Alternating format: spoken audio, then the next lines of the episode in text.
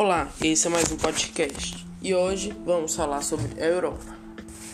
As regiões europeias com grande densidade demográfica são marcadas por um elevado índice de urbanização. Nesse sentido, a Europa é o continente que apresenta a mais elevada taxa de urbanização. Esse aspecto peculiar do continente europeu decorre de uma série de fatores históricos que abrangem tanto a formação de grandes impérios que centram seu poder em cidades, como o Império Romano, quanto aos constantes fluxos migratórios internacionais direcionados aos grandes centros urbanos da Europa.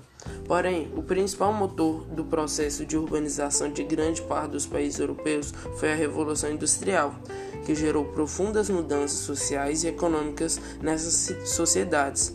Assim, a partir da instalação de indústrias nos centros urbanos, a abundância e as oportunidades de emprego atraíram muitos trabalhadores do campo para as cidades. Isso desencadeou um fenômeno migratório denominado êxodo rural, que consiste num massivo deslocamento de trabalhadores rurais para as cidades.